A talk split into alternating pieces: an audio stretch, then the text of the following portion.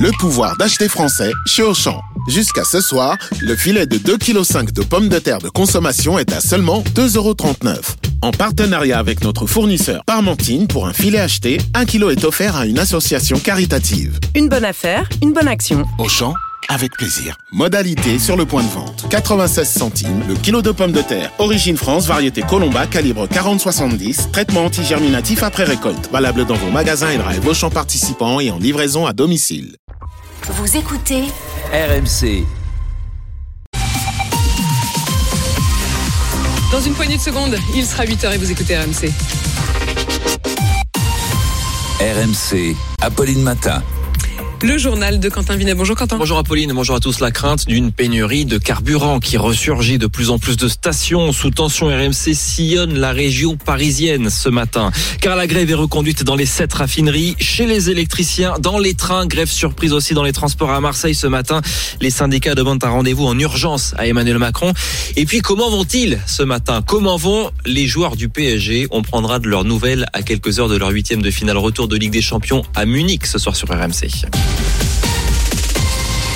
Les expéditions de carburant sont encore bloquées ce matin. Oui, parce que la grève est reconduite ce matin dans les sept raffineries de métropole. Plus aucune goutte de carburant ne sort depuis hier matin. Et même si les pétroliers sont rassurants en disant que leurs stocks sont pleins, eh bien, Martin Bourdin, vous sillonnez ce matin le sud de la région parisienne, à bord de la moto RMC, à la recherche de carburant. Martin, vous êtes passé par euh, Chili-Mazarin, par Longpont-sur-Orge. Vous êtes maintenant à Antony et vous nous dites qu'il faut parfois faire plusieurs stations pour faire le plein. Exactement, Quentin. Alors, on trouve du carburant partout ou presque. Très peu de stations sont en rupture complète. En revanche, beaucoup sont en rupture partielle. J'ai croisé une bonne douzaine de stations essence depuis ce matin. Seuls trois proposaient tous les carburants. Souvent, c'était impossible de se servir en essence. Samplon 95 ou 98 ne sont pas forcément simples à trouver. C'est justement ce que cherchait Sabrina ce matin avant d'aller travailler. J'ai que du gasoil ici et moi c'est du 95 de 10. C'est la première que je fais parce que hier j'étais de repos et je me suis dit bon bah on va tenter. Là je travaille pendant trois jours d'affilée. Bon après je suis prioritaire normalement vu que je suis infirmière. Bah je suis pas encore dans, le, dans la réserve mais voilà, je voulais faire le plein. On restera demain.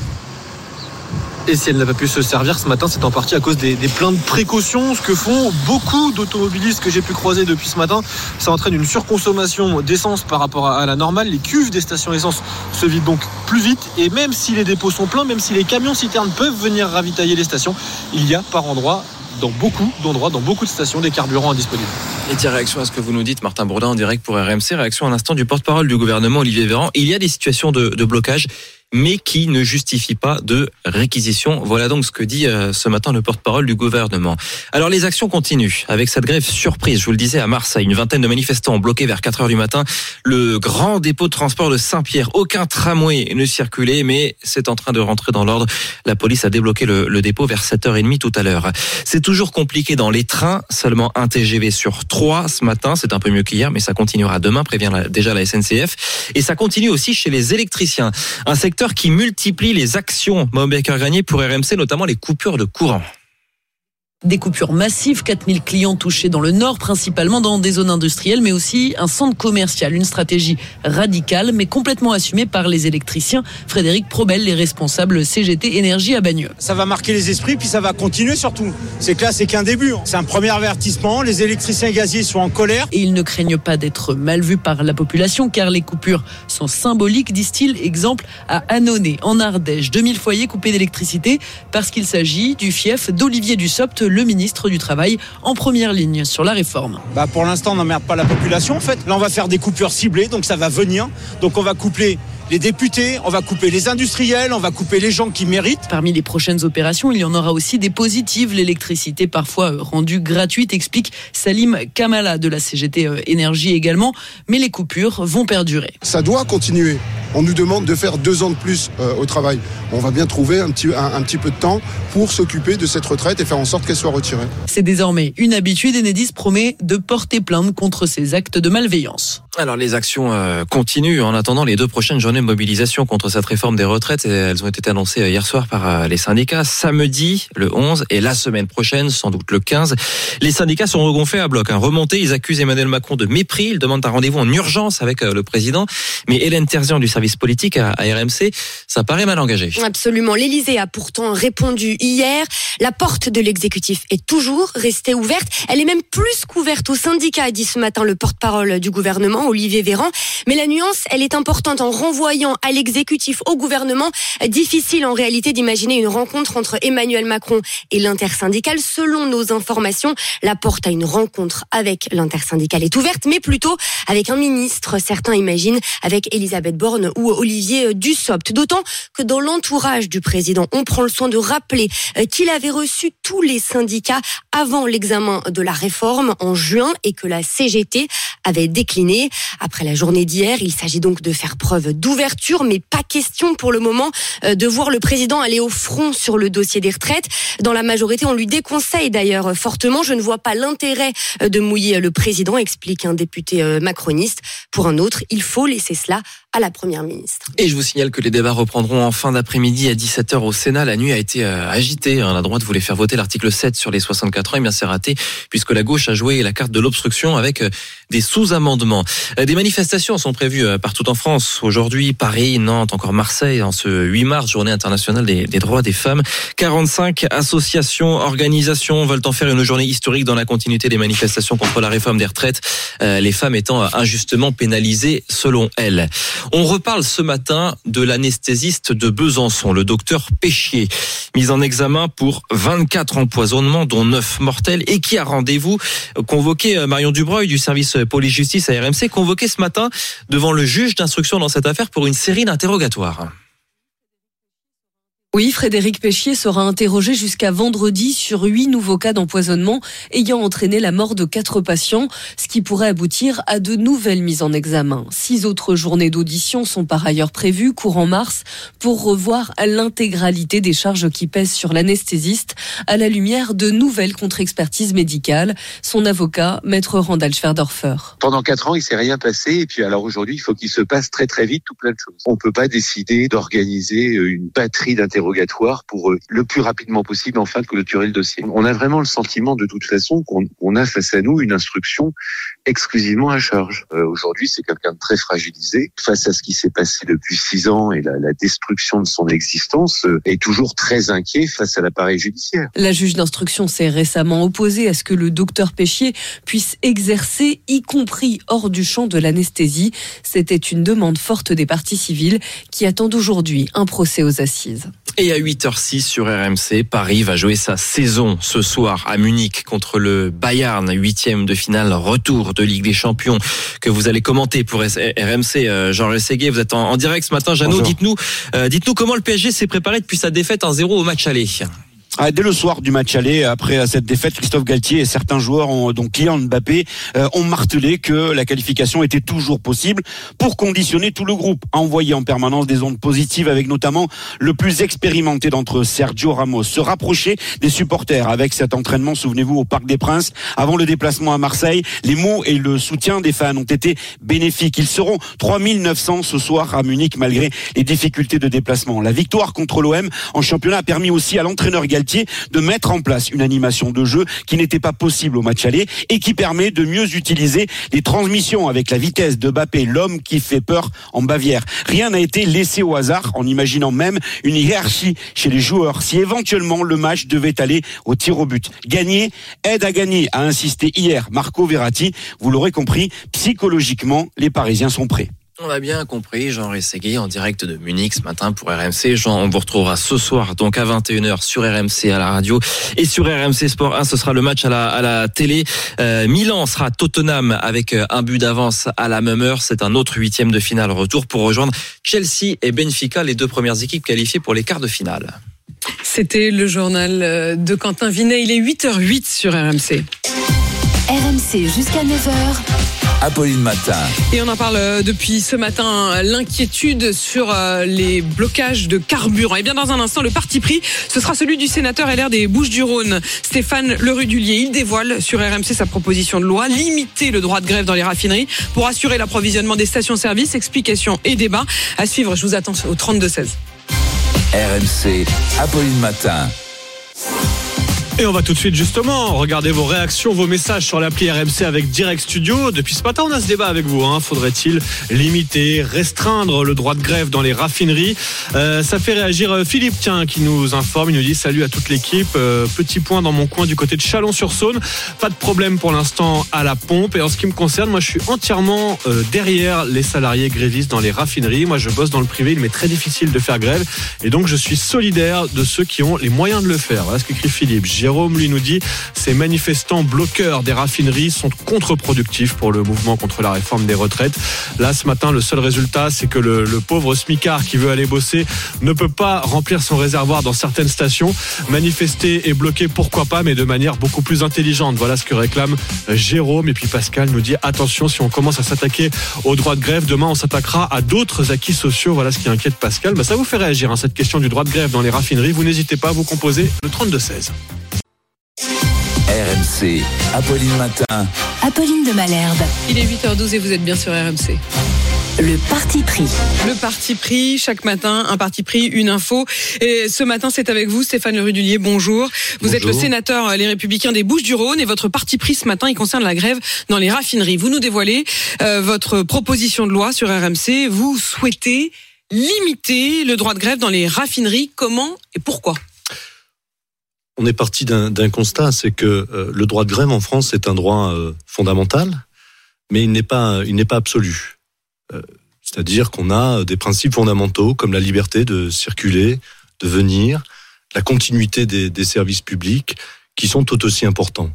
L'idée est de rééquilibrer, puisque depuis euh, la fin de la Seconde Guerre mondiale, on a euh, véritablement l'impression que la grève, on a une forme de gréviculture. Gréviculture. Absolument. Quand on regarde 114 jours de grève pour 1000 salariés en France, ramené aux autres pays européens, on est champion d'Europe par an, des jours pas 114 jours de de grève jours de jours de grève. Ce sont les stats euh, qui sont annoncées. Bon. Donc à partir de là, Je suis sceptique quand même. 114 jours de grève pour 1000 salariés. pour 1000 salariés contre 96 en, en Belgique, 58 euh, en Espagne.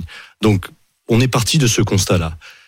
Je pense que notre arsenal juridique n'est pas au point et qu'il y a un flou juridique quand on en arrive aux, aux réquisitions, là, au recours à la force publique pour euh, déloger euh, des, des grévistes qui sont non plus grévistes, mais des bloqueurs qui empêchent euh, des en fait, ce que personnes vous de venir. c'est le passage entre presque sémantique et d'action entre l'appel à la grève et l'appel au blocage, mettre une France Absolument. à l'arrêt. mettre une France à l'arrêt. Et on sent très bien, dans le cadre de ce mouvement, qu'il y a une forme de radicalisation qui est en train de s'installer. Il y a eu, de la part des syndicats depuis deux mois, une forme de responsabilité, et il faut le saluer. saluer. C'était le retour des corps intermédiaires. Et on, on voit bien Vous que le- les corps intermédiaires, c'est donc cette euh, présence importante aujourd'hui ont- pour véritablement encadrer toutes les mobilisations Absolument. de la CGT, de la CFDT et des autres syndicats. on a commencé à avoir des débordements hier, on a des appels à la grève prolongés dans le cadre des raffineries qui va mettre le pays à l'arrêt. Il y a trois Français sur quatre qui prennent leur voiture pour aller travailler, pour amener les enfants euh, à l'école, pour euh, les aidants, des personnes qui sont euh, isolées, euh, qui attendent euh, la visite. Et donc, des- vous des avez leurs. décidé de d'encadrer le droit de grève spécifiquement pour la question des raffineries. Oui, Au absolument. moment où on se parle, hein, les sept plus grandes raffineries, euh, les sept sites de raffineries de France sont à l'arrêt, en effet. hein. Absolument. Et, et ça va avoir des conséquences dans deux, trois jours sur les stations essence et donc une pénurie qui va entraîner la paralysie du pays. Nous, ce qu'on veut à travers cette proposition de loi, c'est non pas interdire le droit de grève dans les raffineries, mais l'encadrer à trois jours par semaine. Donc, Trois jours par semaine. limiter Maximum. le maximum, ce qui permettra de ravitailler les stations essence et donc de ne pas mettre le pays à l'arrêt. Certains disent à genoux. Et si ça tenait davantage, vous feriez quoi? Vous envoyez l'armée? Vous... Bah, Après, il y a des procédures comme les- les- la réquisition, euh, tout, tout cela, le- le- l'aspect réglementaire. Ça existe déjà aujourd'hui, mais sans euh, limitation de temps euh, précise. C'est-à-dire qu'il faut faire une demande au Conseil d'État, justifier euh, cette demande de réquisition en disant que le reste du pays est bloqué, que effectivement la liberté de circulation est mise à mal, que les services Le les public. plus importants et le trouble à l'ordre public. Vous, vous voudriez en fait simplifier cette procédure, la rendre automatique. Simplifier cette procédure, mais surtout euh, éviter la paralysie du pays. Et moi, je dis aux syndicats, attention à cette forme de radicalisation, parce qu'il va y avoir un retournement de l'opinion publique. On le sent à travers euh, déjà certains, certains témoignages. Alors on a eu des témoignages euh, ce matin. On a eu Myriam qui nous a appelé. Alors elle pour relativiser, elle est à la tête d'une station essence euh, à Montpellier. Elle disait que c'était si on avait tous un comportement normal, il n'y avait pas de risque de pénurie. Mais c'est pas ce qu'elle constate puisque elle voyait depuis hier. Et d'ailleurs elle nous rejetait la, faute à, nous tous hein, qui en parlons au fond. elle disait il vaut mieux pas en parler parce que sinon ça entraîne des inquiétudes, des gens qui viennent pour 5 euros. On a eu aussi un témoignage, on le lit dans le Figaro chez nos confrères du Figaro ce matin euh, d'une caissière de Bricorama qui explique qu'ils ont été dévalisés pour les, bi- les bidons de 5 litres. C'est-à-dire, euh, on, en déduit que ce sont des gens qui effectivement vont faire des cours pleins. Charles Une question d'Anthony là sur Direct Studio sur l'appli RMC qui nous dit est-ce que vous pouvez demander au sénateur Le Rudulier qui est avec vous euh, en plateau, lui qui veut restreindre le droit de grève, si par ailleurs il serait prêt à revenir sur le régime spécial de retraite des sénateurs? Alors déjà, c'est pas un régime En gros, c'est spécial. donnant-donnant, quoi. Non, c'est pas un régime spécial, c'est un régime autonome. J'ai toujours coutume de dire que si on veut aligner le régime général sur le régime des sénateurs, il va falloir travailler jusqu'à 72 ans, parce que c'est l'âge de départ moyen d'un sénateur. Donc vous voyez, c'est pas si simple que ça. Euh, nous avons un régime qui est excédentaire. Nous nous finançons par nos propres cotisations. Donc ça n'a rien à voir avec la réforme des retraites à l'heure actuelle, qui est elle là pour rééquilibrer les comptes de l'assurance Donc vieillesse. pas question d'y toucher. Je Oh précise, je précise, euh, Stéphane Le Rudulier, vous qui êtes donc euh, sénateur euh, des Bouches-du-Rhône, que votre proposition de loi vise spécifiquement la question donc des raffineries. Euh, vous n'êtes pas du tout sur le même créneau que ceux qui veulent faire un droit de grève à l'italienne avec des restrictions les jours de grand départ en vacances, par exemple. Alors c'est ma deuxième proposition de loi. Ah. Je suis désolé. Vous l'aviez dans le tiroir. Non, non, mais elle a été déposée il y a quelques quelques semaines Mm. également. Mais ça, ça, ça vient d'un constat. C'est les 200 000 Français qui ont été privés euh, du rassemblement familial euh, à Noël. Rappelez-vous, ou un collectif Enfin, en dehors coup, des organisations. Est-ce que vous n'êtes pas en train de grignoter petit à petit euh, le, le droit de grève? C'est-à-dire de un coup à vous allez grignoter euh, sur le calendrier de, de l'année et les moments des fêtes. Un coup ça va être sur euh, les Mais raffineries. on est en train de mettre à niveau notre arsenal juridique par rapport au droit de grève, ce qu'on fait l'ensemble des pays euh, européens, que ce soit l'Espagne, l'Italie. l'Allemagne, Mm. euh, la Finlande, la Suède, qui ont mieux encadré le, droit Le gouvernement droit vous de soutient? Dans la proposition de loi vous Vous pourriez avoir le soutien du gouvernement vous demanderez au gouvernement, mais ce que je sais, Gabriel que, Attal, le euh, ministre des Comptes sais, publics, dans un instant. Il y a eu une première, une première brique qui a été déposée par Bruno Rotaillot, qui a été votée par le Sénat. C'est la, la proposition de loi qui permettait d'encadrer les heures de pointe, notamment dans les transports publics Mm. pour euh, les, les, les travailleurs qui veulent aller euh, se rendre chez, chez, à leur boulot. Mais vous voyez, ce genre de, de choses doit être en parallèle. On doit avoir que le dialogue social qui doit être renoué. Là aussi, il y a la porte qui est ouverte du président de, de, de la République. Je pense que les, les syndicats ont tout intérêt à aller discuter. Regardez au Sénat les avancées sociales. Enfin là c'est plutôt l'inverse. Hein. C'est les syndicats qui demandent à Emmanuel Macron de venir discuter Non, avec eux, non, mais- ce qui pour l'instant n'est pas le cas. Euh, Nous avons, nous, écouté. Mm. On n'a pas besoin de bloquer la France pour se faire entendre. Et au Sénat, Oui, et au Sénat, on peut le dire, vous avez été euh, assez exemplaire quand même euh, sur euh, la question du, du dialogue, de l'ex, enfin de, voilà, de, de la discussion sur la proposition de loi. En tout cas, bien plus exemplaire que à l'Assemblée. Et d'ailleurs, je reviendrai avec Gabriel Attal tout à l'heure sur ce geste du ministre de la Justice qui quand même a fait deux bras d'honneur dans le cadre de l'hémicycle. On a l'impression qu'il y a chaque jour un psychodrame, mais ça se passe dans l'hémicycle de l'Assemblée et pas du, du Sénat. Euh, Stéphane Le Rudulier, sénateur LR des Bouches-du-Rhône. Je rappelle donc euh, votre proposition limiter le droit de grève dans les raffineries à trois jours maximum par semaine. C'est une proposition que vous défendez dans l'hémicycle et que vous êtes venu défendre sur RMC. Il est 8h19. RMC, Apolline Matin. C'est tous les jours de manche. C'est tous les jours de manche. Arnaud de Manche est avec nous. Bonjour Arnaud. Bonjour Apolline, bonjour à tout le monde, Et bonjour. à tous nos auditeurs. En ce lendemain de grosse mobilisation, alors la France était même pas tellement à l'arrêt hier, hein, elle a même drôlement défilé et il y a eu des actions militantes partout. Vous avez vu, la CGT a même organisé des coupures de courant volontaire à Annonay, Mm. en Ardèche, le fief d'Olivier Dussopt, ça c'est pas cool. Euh, cibler des habitants qui n'ont rien fait. Heureusement que ce sont des Ardéchois, donc ils se sont rendus compte de rien. T'as vu Albert, on t'a coupé l'électricité. Ah bon? J'avais l'électricité chez moi. Et Macron, les manifs, alors, ils s'en tamponnent toujours le coquillard avec une patte d'alligator femelle. Ça, ça bouge pas. Il s'en fout, hein. C'est dingue. Jamais on a eu un président comme ça. De Gaulle, en 69, la population lui avait manifesté son désaccord. Il avait carrément démissionné. Aujourd'hui, évidemment, qui tiendrait compte des manifs, il irait sur TikTok parce que c'est, c'est un homme qui savait vivre avec son temps et il dirait Salut la commune Salut les fololos Alors j'ai regardé vos stories hier et j'ai vu que vous aviez mis le sbeul dans toutes les villes de France. Philippe Martinez, on s'est souvent clashé, mais je te respecte frérot. Franchement, t'as géré. Et on a capté le message avec mon poteau Giorgio Pompilop, mon prime minister. Alors on va pas être des rats. On vous lâche un an sur la réforme. On fait que 63 ans à charbonner. Et après, tu te mets bien, machallah. Chacun fait un pas vers l'autre. C'est ça le business. C'est comme ça qu'on fait du bif. Bon, je vous laisse. C'est l'heure de Ken Tantivonne. En attendant- non, pas le général.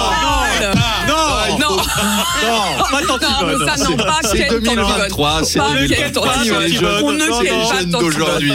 Giorgio Pompidup, oui, on ne ken pas Tantivonne. Non, Non, je non. refuse, Arnaud. Allez, salut la Arnaud, France. à l'Assemblée nationale, Éric Dupont-Moretti a provoqué une suspension de séance hier après avoir fait des bras d'honneur au député LR Olivier Marlex. Là, c'est pas moi, hein. Là, c'est Non. pas moi. Donc, consternation hier. Ça fait quand même bizarre d'entendre ça à l'Assemblée, hein. Le garde des Sceaux a fait un bras d'honneur. Monsieur le ministre, de quoi vous parlez exactement? Vous avez fait deux bras d'honneur, c'est ce que vous êtes en train de dire à l'Assemblée? Moi, j'ai même plus besoin de rien faire, en fait. Faut qu'ils arrêtent à l'Assemblée, parce que nous, les humoristes, on va pas pouvoir suivre. hein. S'ils continuent à être pires que nos blagues, on va se retrouver au chômage. Je croyais que ce gouvernement visait le plein emploi. Et ben là, il s'attaque au gagne-pain des clowns, des stand-uppers, des comiques et des imitateurs. Je vous préviens, le jour où tout le gouvernement baisse son pantalon et montre ses fesses à la NUPES en chantant la Marseillaise, pendant que Louis Boyard filme tout en live Insta, je me reconvertis dans l'économie. hein. Je deviens la version dénutrie d'Emmanuel Le. Et depuis la sortie du film de boxe Creed 3, Arnaud, Oui. plusieurs séances ont dégénéré, des spectateurs se sont battus dans les salles. Je capte pas cette logique. Moi, quand je vais au cinéma, c'est pour m'en prendre plein les yeux, c'est pas pour m'en prendre plein la gueule. En plus, c'est débile, tu payes 15 balles pour te friter avec des gens, alors que bon, tu vas en bas de chez toi, tu fais des doigts d'honneur façon Dupont Moretti à une bande de types qui squattent en bas d'une tour, t'en auras de la bagarre, hein, puis c'est gratos. Enfin, c'est là qu'on en est. On est devenu aussi influençable que ça. On voit un mec faire un truc au cinéma et on fait pareil dans le cinéma. Ça va donner des scènes étranges. Hein. BFM va faire des reportages étonnants. Bienvenue sur BFM ce soir dans BFM Story, une scène de chaos dans un cinéma parisien. Des spectateurs se seraient mis à imiter ce qu'il y avait à l'écran. Nous sommes avec un témoin, Dominique Besnéard. Bonsoir Dominique. Dominique, vous êtes allé voir Creed 3 Bonsoir. Merci de m'accueillir pour parler cinéma. Ça faisait un moment qu'on s'était pas vu. Écoutez, non, je suis pas allé voir Creed 3 aujourd'hui parce que je l'avais déjà vu en avant-première. D'ailleurs, là aussi, il y avait eu du chahut. Parce qu'à un moment, Creed perd un match. Et dans la salle, il y avait Emmanuel Macron qui s'est levé, qui est allé caresser le torse de l'écran et lui ébouriffer les cheveux pour le consoler. C'était gênant. Non, là, je- suis venu voir le dernier film de Christophe Honoré. Un très beau film, très inclusif. Ça fait du bien, un peu de diversité dans le cinéma après tous ces hommes blancs hétérosexuels qu'on voit dans Astérix. Moi, vous savez que j'aurais fait différemment. hein. Pour jouer Obélix, par exemple, bah, j'aurais pris la chanteuse Iseux. Voilà, une femme noire, c'est original. Ça va, Charles? C'est original. pas du tout. C'est progressif. C'est l'image. C'est progressiste. Enfin voilà, là j'étais au film de Christophe Honoré.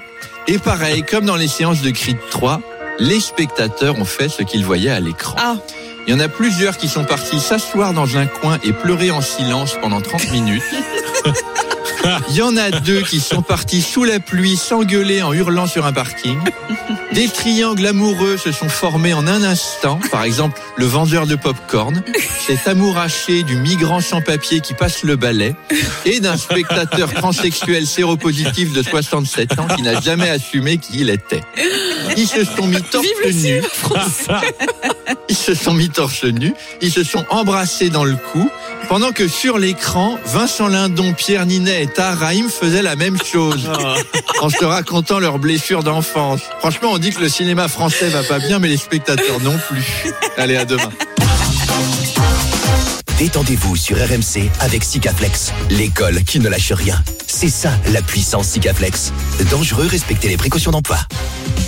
Demain, Arnaud Demanche, à demain. Euh, mais, mais à tout de suite pour la politique, puisque dans un instant, mon invité, c'est Gabriel Attal. Gabriel Attal, c'est le ministre des Comptes publics et il réagira évidemment à cette mobilisation d'hier et puis à cette question tout simplement. En fait, cette réforme des retraites, c'était pour restaurer les comptes des retraites. Mais est-ce que c'est franchement le cas? Allez, à tout de suite. RMC, 6h39h. Apolline Matin.